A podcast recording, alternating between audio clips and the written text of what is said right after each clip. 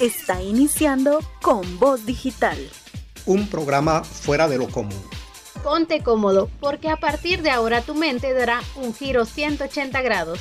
Y aquí inicia con Voz Digital.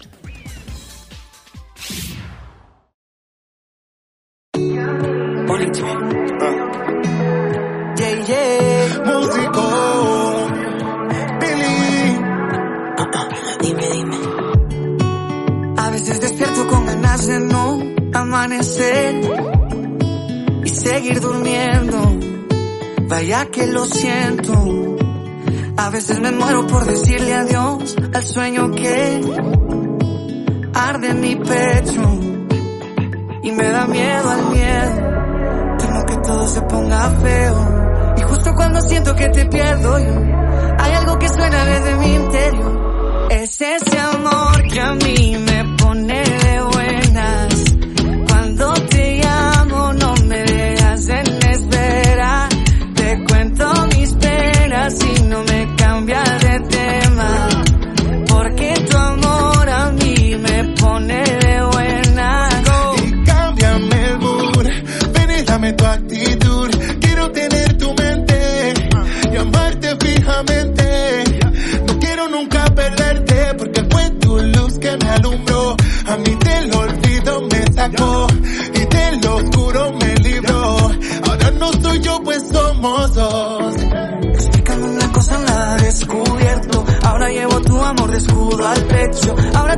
llevo pegada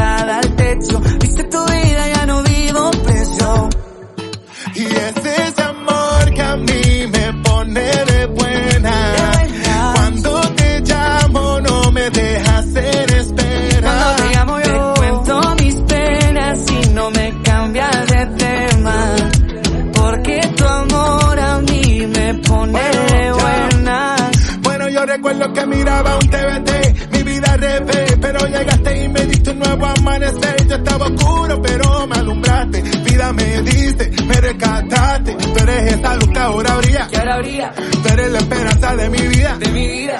Tú eres el camino y la salida. La salida. Y sin ti nada sería, nada sería. Y es que Que una cosa nada descubierto. Ahora llevo tu amor de escudo al pecho. Ahora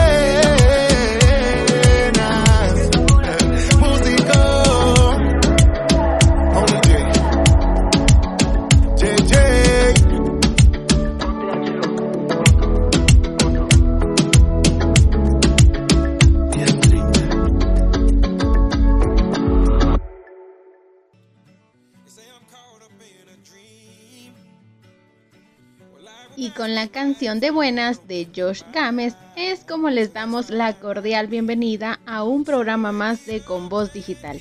Les saluda su servidora Shirley Valencia. Qué gusto que puedan estar un jueves más en compañía de nosotros. Como siempre, no me encuentro sola, ya que me encuentro en compañía de mis compañeros Gloria y Bonifacio. Buenas, buenas, es un gusto poderles acompañar una vez más. Llegamos a un jueves. Así es de que no se despeguen porque hoy tenemos cosas especiales para ustedes. Hola amigos, soy Gloria Martínez y les doy la más cordial bienvenida a nuestro programa número 28 de Con Voz Digital. Espero que hayan tenido un bendecido día. Y también quiero aprovechar para invitarlos a que se acomoden y no se pierdan la sintonía porque hoy les tenemos preparado un programa muy bonito. En él estaremos hablando de esos consejos tan importantes para lograr el bienestar y la armonía en nuestra vida. Pero además vamos a contar con la presencia muy especial de un invitado con quien estaremos conversando acerca de la ausencia de un ser querido, de las etapas del duelo y de la mejor manera de sobrellevar la pérdida. Por esta y por muchas razones más, permítenos acompañarte. Esto es Aprendiendo con Voz Digital.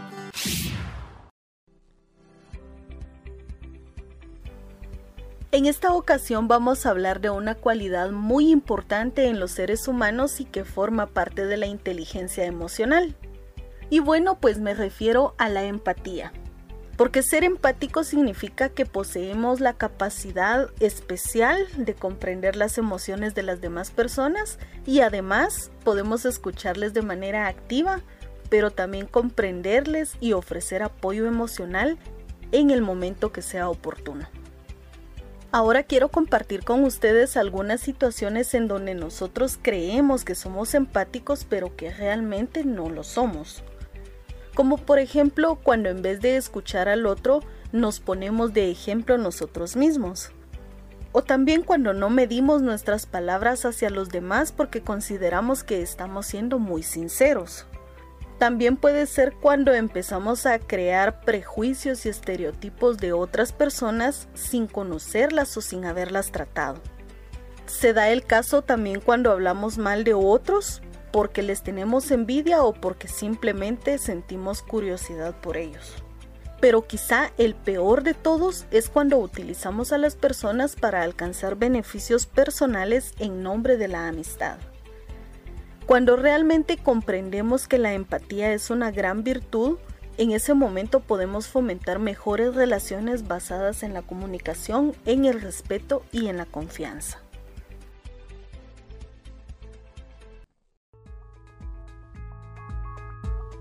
Novedades con voz digital.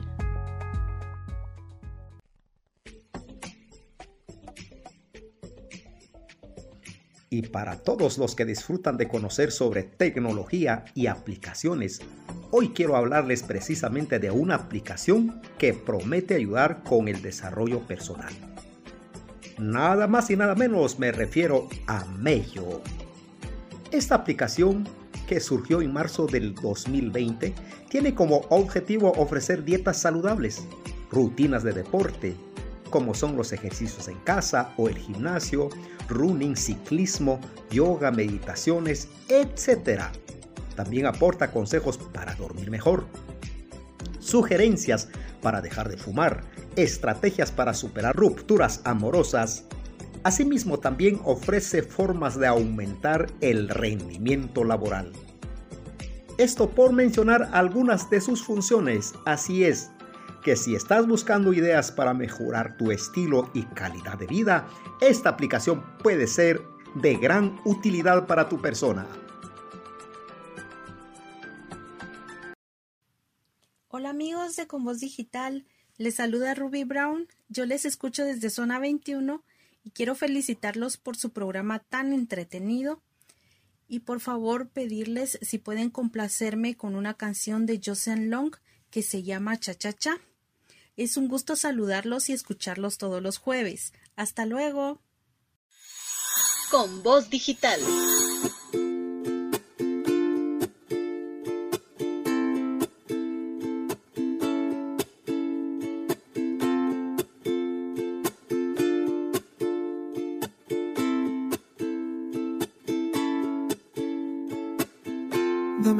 De tu tiempo suficientes para ver dentro de tus ojos el momento que me obligue a renacer. Dame vida y dame aliento, que yo ya perdí el conocimiento.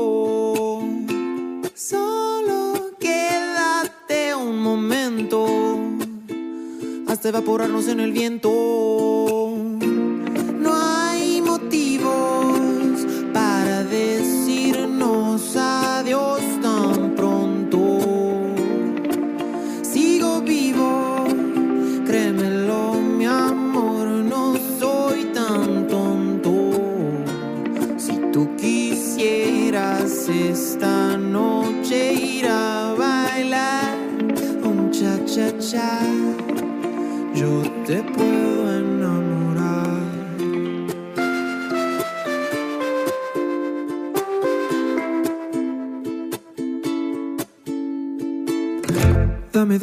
De tu tiempo. Oh, que te quiero conocer. Déjame sentir el movimiento. Oh, de tu cuerpo al florecer. Dame vida y dame aliento. Que yo ya perdí el conocimiento.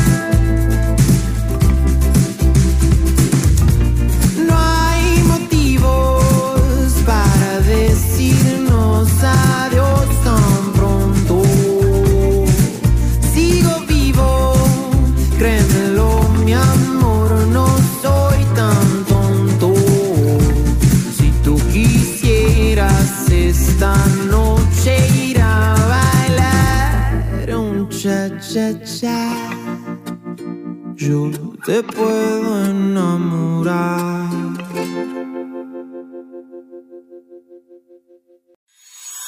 Con voz digital.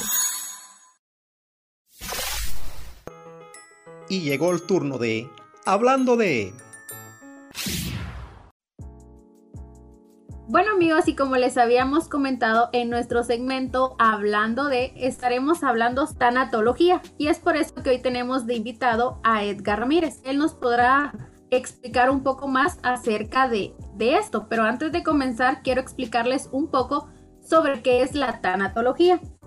Esta no es como directamente de la psicología, pero sí trata e influye en los puntos sobre la muerte de algún ser querido, algún amigo o alguien cercano. Es decir, cómo las personas se pueden sentir o los sentimientos que pueden generar a la pérdida de alguien. Así que le damos la bienvenida. ¿Qué tal? ¿Cómo está? Edgar, qué gusto poder tenerlo aquí en nuestro programa. No, para mí es un placer, gracias. Aquí está lo que ustedes necesiten de información sobre este campo que no se conoce mucho, pero estoy totalmente de acuerdo. Gracias. Y pues, eh, bueno, quiero empezar comentando, ¿verdad? Que acerca a lo largo de la vida, pues estamos expuestos a muchas pérdidas, pero quizá la más difícil que podemos afrontar es la de un ser querido. Eh, licenciado Ramírez, cuéntenos, según su experiencia, cuáles son los sentimientos normales que se experimentan a raíz de la muerte de un ser querido. Mire, eh, las personas, voy a, voy a hablarles de algo antes, perdón si me permite, Eh, para entender que la muerte es algo que sí sabemos que nos va a pasar, no sabemos cuándo nos va a pasar, pero esa incertidumbre, eh, algunas personas lo vuelven, eh, por mal decirlo, loco. O sea, turba toda su mente y la muerte es algo que ni siquiera se quiere hablar. Eh, en estos momentos que estamos pasando, la muerte es algo que lo vemos a diario y no por una, sino por cientos de personas y en el mundo miles de personas. Y como cada uno eh, es dueño de su propio pesar, de su propio sentido, de la vida y de la muerte, no podemos como enca encasillar o encajar la muerte en, determinado, en determinados aspectos. Pero para cualquier pérdida son cinco pasos que nosotros debemos de superar. Primero, cuando nosotros nos enteramos de que alguien murió o de que alguien va a morir, tenemos una negación. No podemos creerlo. Sea como sea, estemos preparados o no estemos, sea una enfermedad larga o sea un accidente, no estamos preparados. El humano eh, no está preparado y entonces lo primero que hacemos es negarlo. La negación. Esto no puede estar pasando si tenemos una enfermedad, una enfermedad terminal y va a llegar a la muerte, que seguramente así será en algún momento. Y entonces nosotros nos negamos a aceptar. Y lo mismo sucede cuando es un accidente, más cuando es un accidente. No puede ser porque él, por qué no yo, por qué no fulano, por qué no sutano. Esto es algo que nosotros debemos de, de, decirlo abiertamente. La negación, el no, no me puede estar pasando a mí. Después viene la ira. ¿Por qué? ¿Por qué pasó esto? ¿Por qué tuvo que haber pasado? Si tienen, o sea, si hubiéramos tomado otras acciones, esto no hubiera pasado. O sea, me enojo, enojo con mis actos, me enojo con los médicos, me enojo con el, el propio difunto. ¿Por qué iba tan rápido en un accidente? Y entonces nosotros lo que hacemos es canalizar ese sentimiento por ira. La tercera es una depresión total. Sea, nos vamos a deprimir. Llegamos en el momento de que no aceptamos y todas esas cargas que tenemos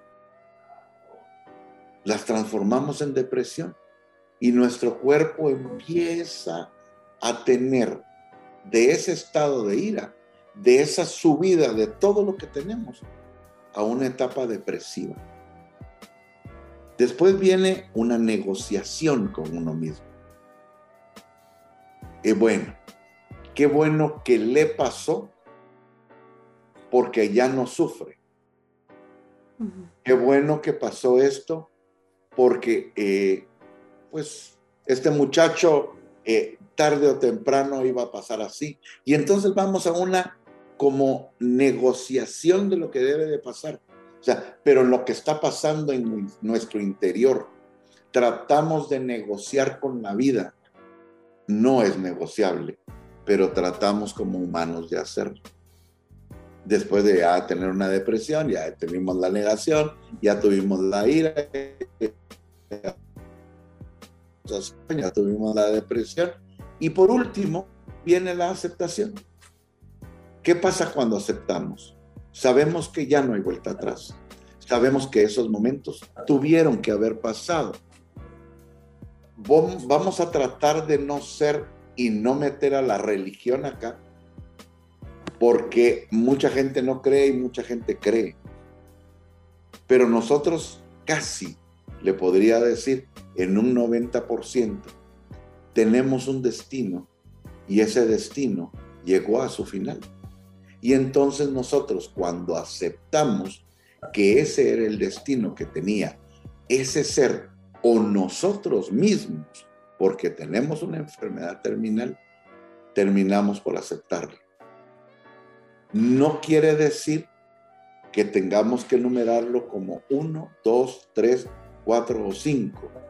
Esto puede ser que usted empiece con ira, pase a la negociación, después otra vez vaya a la depresión. O sea, esto cambia, es cambiante en el ser humano y lo ve uno en el proceso del duelo. Esto no tiene un, una absoluta seguridad de que va a ser así. Y es más, cuando ya llegamos a la etapa de aceptación, podemos volver otra vez a la ira y decir, ¿por qué nos pasó esto? Y vuelve el círculo hasta que llegamos a la aceptación total. Y eso es con el tiempo. Lo único que no, y eso se lo digo por eh, muchas cosas que, que yo he visto y muchos casos, es la pérdida de un hijo.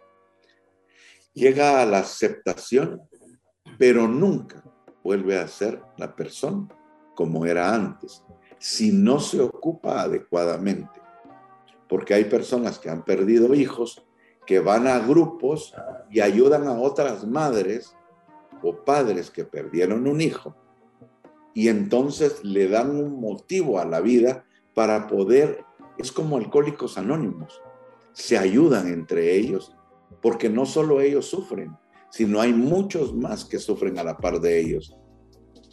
Eh, pues así es como les puedo decir que pasan los aspectos del duelo eh, en un ser humano. Edgar. Muy bien. Dígalo.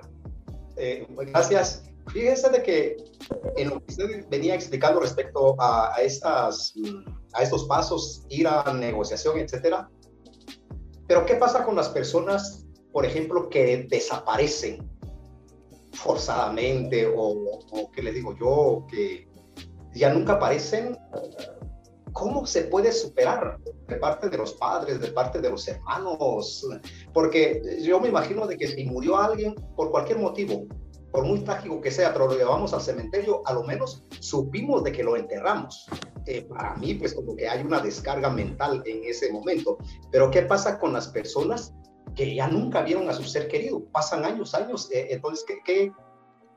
O sea, la pregunta sería, ¿cómo hacer para superar ese paso? Ok. Hoy en día, y es una magnífica pregunta más para estos días, antes nosotros, y pasamos por épocas terribles en este país y en muchos países del mundo hemos pasado por estas, estas etapas donde habían desapariciones de, personas muy frecuentemente. Yo tuve la oportunidad de vivir en esos años, donde la gente se desaparece o se desaparecía y nunca más volvían a ver. Pero hoy en día pasa algo similar y se los voy a comentar. Nosotros como cultura hispana tenemos más arraigados nuestras costumbres para el duelo, la velación y el entierro. O sea, nosotros tenemos presencia, abrazamos, vamos con el, deudo, vamos con las personas y, y somos muy cariñosos y queremos hasta abrir y ver la caja. Hoy en día pasa lo mismo que las desapariciones. No los podemos ver, no los podemos tocar. Desaparecieron para siempre. No les pudimos decir el adiós. Ahora bien, hay una diferencia. En este caso sabemos que está en el cementerio. Cuando pasa por COVID y cuando pasa por estas situaciones. Pero cuando jamás las encontramos, el alma de la persona y la mente de la persona sigue pensando que está ahí y tiene una esperanza para ello. Estos son acompañamientos mayores. No son normalmente un duelo puede durar de uno hasta dos años. Después se considera un duelo patológico, o sea, ya enfermedad. Pero cuando desaparece alguien, esa enfermedad se lleva para siempre porque las mamás, los tíos, los papás, los hermanos quieren que aparezca, aunque sea el cuerpo, para dar por finalizado el sentimiento de duelo. Cuando no aparece Bonifacio, es terrible y ese duelo se lleva eternamente. Solo puede ser pasajero, pero no hay un alivio sincero de ese dolor.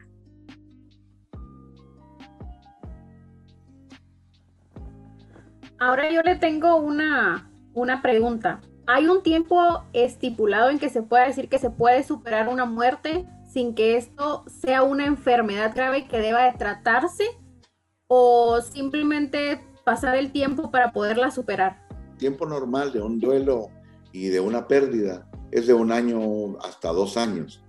Después de ahí ya se convierte en patológico. Después ya tienen que ver los psiquiatras eh, nosotros no nos metemos, como tanatólogos, no nos metemos ni a recetar, ni a, o sea, ni a ver los medicamentos. Simplemente nosotros lo que hacemos es acompañar el proceso de duelo y acompañar el proceso de la muerte. Nada más. O sea, nosotros le podemos dar el acompañamiento durante ese tiempo. No necesariamente tenemos que verlo por un año, porque eso sería sacarle el dinero a la gente eh, absurdamente. O sea, y además la codependencia que se hace entre el, que es el doliente y el que lo ayuda es terrible. O sea, ya necesito ver a esa persona siempre para que él me comprenda y me entienda. Y entonces ya lo que viene es hacer un, un triángulo de la víctima, donde uno necesita, el, el, la persona que está en duelo necesita contárselo a alguien, ese resolverle el problema y después que sane. Pero ¿cuál es el problema? Cuando ya no lo buscan a uno como tanatólogo o como psicólogo, y entonces ya el psicólogo o el tanatólogo viene y dice, ¿qué pasó? ¿Ya no siente dolor? ¿Ya no tiene dolor? Y va uno otra vez a escarbar para poder volver ese triángulo. Entonces no es sano. Año y medio a dos años es normal no así en la muerte de un hijo. No así. Es un tiempo mucho más grande el que se lleva la muerte de un hijo. Vuelvo a repetirlo. Y en el caso de los desaparecidos, eso se supera, o sea, se lleva. Mejor dicho, no se supera, se lleva, pero nunca se supera. Edgar, ahora eh, yo le tengo aquí una pregunta como profesional. Por ejemplo, eh, le pregunto el caso de mi mamá. Asesinaron en los 80 aproximadamente el abuelo de parte de la guerrilla. Ella pues no fue al entierro ni al... de, todo. Entonces eh, yo le he preguntado, mami, ¿cómo has superado? Pues sencillamente me dice, mira, eh, aquí pues tal vez entra un poquito la religión, pues me dice, bueno, en las manos de Dios está. Pero la pregunta que yo le tengo es, por ejemplo, ¿habrá un, una ira en contra de las personas. Por ejemplo, si mataron a, mi familiar, ¿y cómo se supera esa ira? Eh, la ira se supera con el conocimiento. O sea, todo se supera con el conocimiento. Eh, cuando uno tiene conocimiento de causa, por qué pasó las cosas o por qué pasaron esas situaciones, eh, llega uno a entender que hubo una razón. No importa si la razón para usted en ese momento sea válida o no sea válida. O sea, porque no estamos hablando de eso. Estamos hablando de la superación de esto. Cuando usted ya hace el análisis y llega a la etapa de negociación, esa negociación tiene que ser muy real y muy fiel. Pero se lo digo, tiene que ser acompañada por una persona que logre hacer que usted llegue a hacer esa etapa de la, de la negociación real. O sea, que usted comprenda por qué fue que pasó ese momento.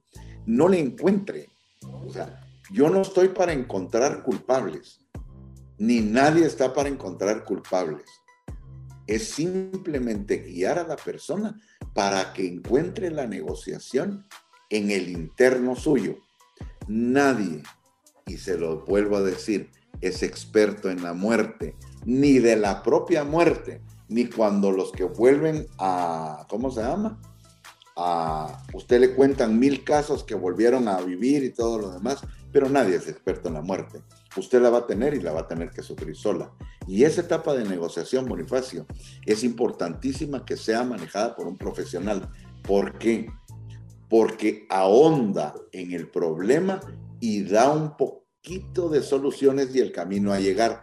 Pero cuando se está solo uno y no busca la ayuda pertinente, vuelve otra vez a la etapa de ira, a la etapa de depresión, a la etapa, porque eso lo tiene que superar, realmente superar y no solo guardarlo en su inconsciente, porque tarde o temprano va a salir. Bonifacio, le puede, quiero decir algo. La gente que cree en lo que quiera creer supera más rápido la muerte de un ser querido que la gente que no cree. Yo tengo una, una preguntita más. En cuanto al duelo, ¿hay diferencia entre una muerte natural y una muerte por COVID? Sí, totalmente. O sea, es, totalmente porque usted no puede ver a la persona es, eso no la puede ver, no la puede acompañar. Los pacientes de COVID están en el hospital, no le dan ni siquiera información dónde está. Si está en un hospital privado, pues allá le darán la información. Pero usted no puede pasar el área de COVID. Usted no puede estar con su enfermo, salvo que lo tenga en su casa y que ahí muera y, fallezca. Pero eso casi nunca se da. Ya los casos terminales suceden en los hospitales y usted no puede acompañar. Y es ahí donde volvemos otra vez al caso. Cuando usted no aprieta la mano, no le dice a la gente que la ama, cómo se fue, cómo se fue esa persona. Ya no me dijo cómo se sentía. Le quiero contar algo. Los hospitales están llenos de personas y los enfermos terminales que dicen por qué no hice, por qué no terminé, por qué no amé. Y del otro lado del doliente está porque yo nunca le dije a mi hermano, a mi mamá, a mi tío que lo amaba. Porque nunca se lo dije. ¿Por nunca le di un beso a mi papá? Ah, porque era muy, muy duro, porque era de Oriente, porque era un hombre muy fuerte. ¿Por qué nunca le dije que lo amaba? Es que así me educaron. ¿Por qué nunca le dije a mi hermano, perdóname por lo que te hice? El perdón es básico. Y ahora voy Bonifacio y regreso con, con usted. Si usted no se perdona a sí mismo y no perdona a la gente que le hizo daño, usted no va a encontrar paz. Y ya casi para finalizar, ¿cree que hay alguna fórmula, le podría decir yo, para prepararnos? Quizás así como ahorita en el tiempo que estamos viviendo de pandemia, para, para muertes futuras, ya sea en amigos, en familiares o quizás conocidos, como bien sabemos, pues la muerte está así que para todos, no, no tenemos ahí sí que fecha ni hora de decir tal persona se va a ir, es la enfermedad se ha llevado a muchos seres queridos, conocidos, entonces habría una forma como de preparar a las personas eh, independientemente que en su familia ya les haya dado COVID o no, sino simplemente estar preparados que sabemos que nos va a suceder y que puede que también un ser querido se nos vaya. Eh, no hay fórmulas. De la vida y la muerte no hay fórmulas que seguir. Hay fórmulas que funcionan para unas cosas, para las cantidades exactas como los números, pero para el alma y el sentimiento las fórmulas no funcionan. Yo lo único que le podría decir a usted es que usted se prepare. Es que usted se prepare para pedir perdón y dar el perdón. Porque esa es la clave de la vida. O sea, usted le puede de verdad y escríbale. Escríbale si tiene problemas con alguien el día de hoy, escríbale y dígale, mira, si te ofendí, perdón. Este es el momento de hacerlo. O sea, tengo que perdonar. O sea, perdón, perdóname. No importa que la gente no quiera recibir su perdón. Pero usted perdónese a usted y perdone a la gente. Y ahora, si tiene usted la oportunidad en este momento de ir a donde está enfermo o de compartir un minuto, agárrele la mano y dígale, de verdad te quiero mucho. Váyase en paz. O sea, ya en esta vida todo está terminado. Es que no hice tal y tal cosa. Ya, olvídate de eso. O sea, olvídese de eso, mami, olvídese de eso, tía. Ya pasó. Y déle paz en su corazón.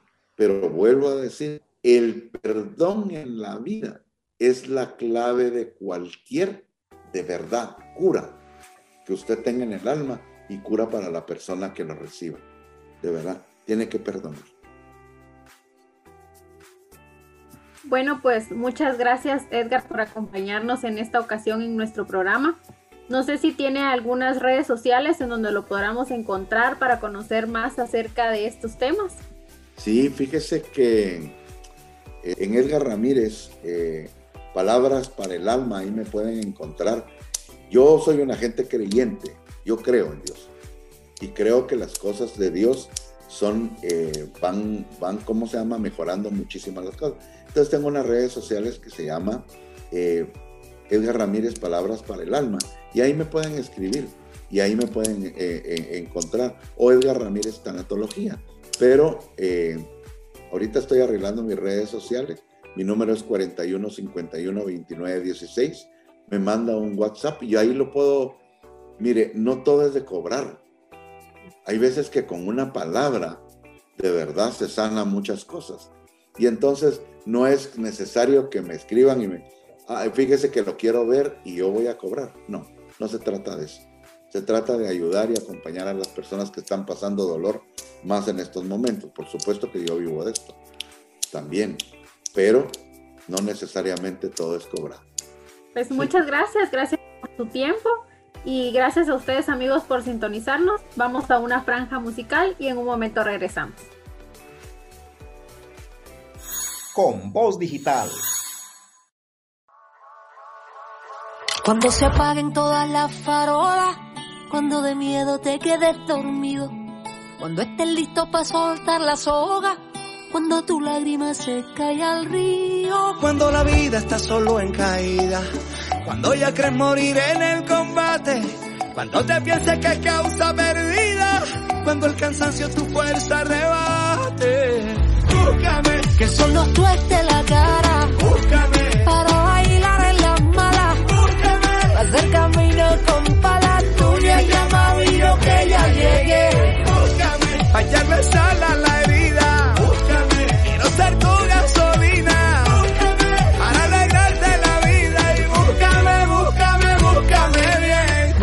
cuando la cosa pinte feita, cuando no hay guitarras te canto a capelita. Búscame en la calle donde la gente habita, donde para la fiesta nada se necesita.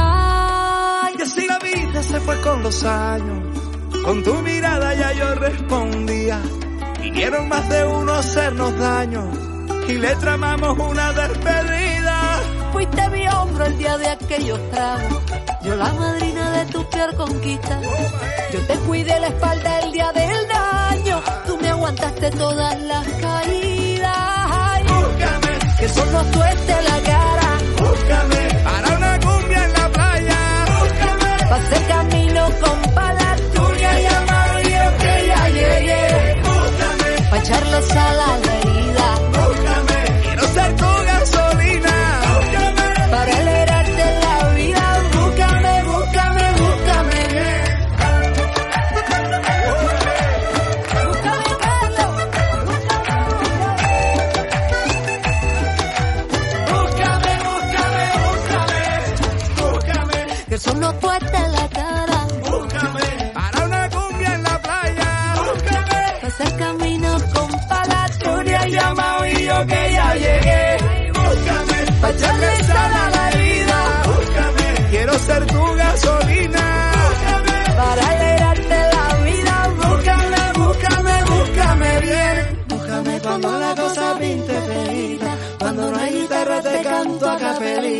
Búscame en la calle donde la gente habita, donde para la fiesta nada se necesita. Con voz digital. Esto es la reflexión de la semana.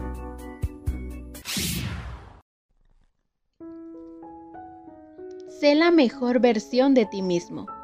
No podrás vivir en auténtica pasión si te conformas con una vida que es menos de la que eres capaz de vivir. Sabias palabras de Nelson Mandela. Todos tratamos a lo largo de nuestra vida de ser la mejor versión de nosotros mismos, pero en la mayoría de los casos fallamos en el intento por la sencilla razón de que hemos adoptado comportamientos autodestructivos. Algunos somos conscientes de nuestros actos, pero no hacemos nada para modificarlos, y otros ni siquiera somos conscientes de ellos.